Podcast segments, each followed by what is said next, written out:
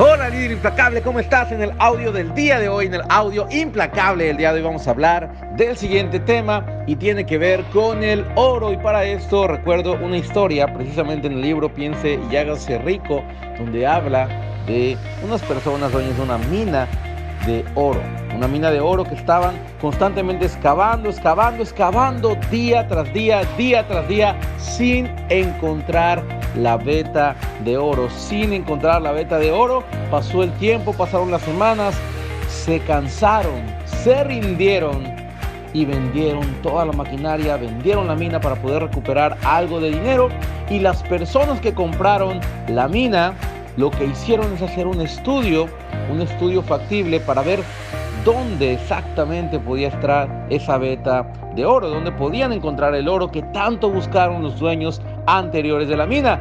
Y lo que resultó es que precisamente en la última excavación, en la última excavación, después de tantos metros y metros y metros y prácticamente kilómetros de excavación, justo en ese último momento, en esa última excavación, estaban a 100 metros del oro, a 100 metros de esa veta de oro que tanto estaban buscando. Y lo mismo sucede con nuestras metas y nuestros sueños, que justo antes de alcanzarlos es cuando nos rendimos, que justo cuando estás más cansado, más cansada, que justo cuando sientes que ya no puedes más, que justo cuando te preguntas, cuestionas si esto es para ti, si tomaste la decisión correcta, justo en ese momento es porque unos metros adelante, solo 100 metros más, estaba lo que tanto querías. Así que reflexiona lo siguiente, ¿cuántas veces te rindes?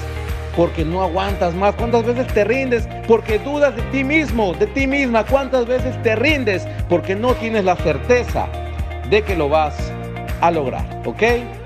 Eso es todo por el audio del día de hoy, por el audio implacable del día de hoy. Espero que te sirva, espero que lo apliques. Como siempre te mando un fuerte abrazo y que tengas un excelente día. Hasta la próxima.